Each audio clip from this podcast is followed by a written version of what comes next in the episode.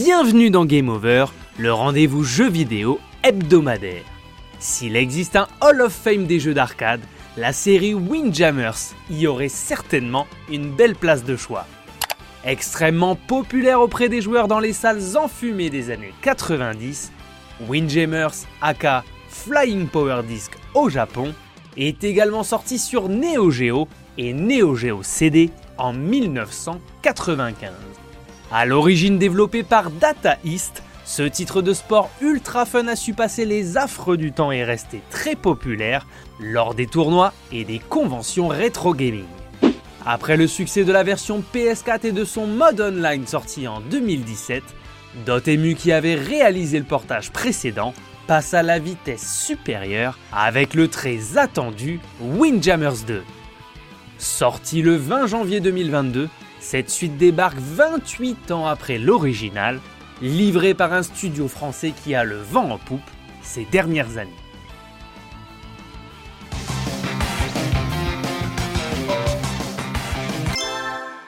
Pour faire simple, Windjammer c'est tout simplement le jeu de frisbee le plus célèbre de l'histoire.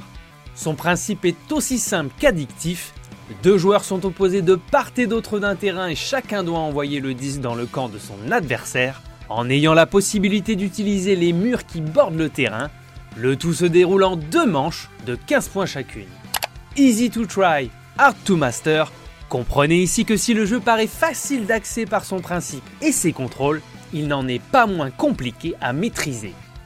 Dans Windjammers, vous aviez la possibilité de lancer votre frisbee dans plusieurs directions, y compris en cloche, pour donner un peu de richesse à l'ensemble. Afin de pimenter encore un plus des matchs déjà endiablés, chaque personnage du jeu avait ses propres caractéristiques. Tu aimes les jeux d'arcade? As-tu une fois déjà dans ta vie joué à Windjammers, ce monument de la Neo Geo Était-ce en arcade, sur console ou avec le récent portage sur PS4 Je te laisse le soin de me le dire en commentaire. On va parler des nouveautés et de mon avis final sur ce Windjammers 2, alors reste bien jusqu'au bout si tu souhaites tout savoir.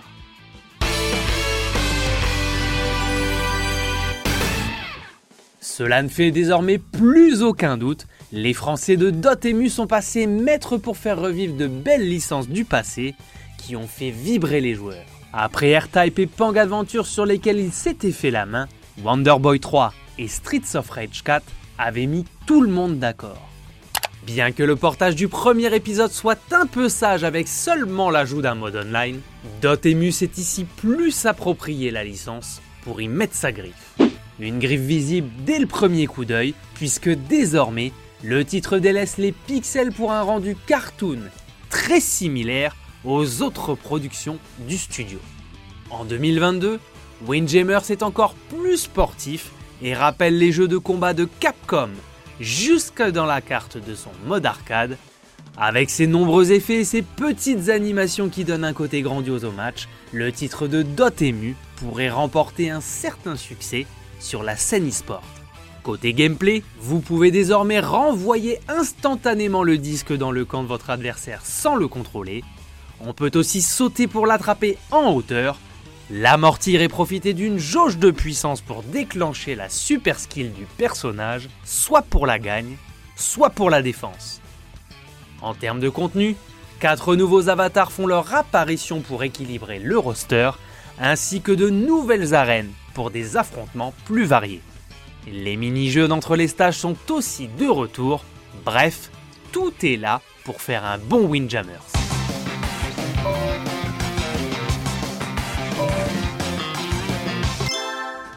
Sans surprise, les talentueux françaises de Dotemu sont parvenus une nouvelle fois à redonner vie à une licence culte. En se l'appropriant, ils ont su y insuffler une bonne dose de nouveautés tout en étant respectueux du jeu d'origine. Windjammers 2 est la mise à jour parfaite du titre sorti il y a 26 ans. À jour visuellement, il propose de nouveaux personnages, un mode arcade plus attrayant et la possibilité de se mesurer au monde entier, comme avec le remake sorti il y a 5 ans. Finalement, le seul reproche que l'on puisse lui faire, c'est d'avoir été trop sage ou en panne d'inspiration, Dans les modes de jeu solo qui auraient pu maintenir davantage le joueur en haleine, au-delà du mode arcade, seul le online ou le versus est disponible, c'est dommage. Pour le studio, place désormais à Teenage Mutant Ninja Turtle Shredder's Revenge, annoncé au milieu de l'année 2021. L'attente autour de ce beat'em up inspiré de Turtles in Time de Konami est immense. D'après les premiers trailers de Dotemu, le titre semble prendre la bonne direction. On salive d'avance. N'hésite pas à t'abonner, à commenter et à liker ce contenu si tu l'as apprécié. C'était Game Over. On se retrouve très prochainement pour une nouvelle émission. A plus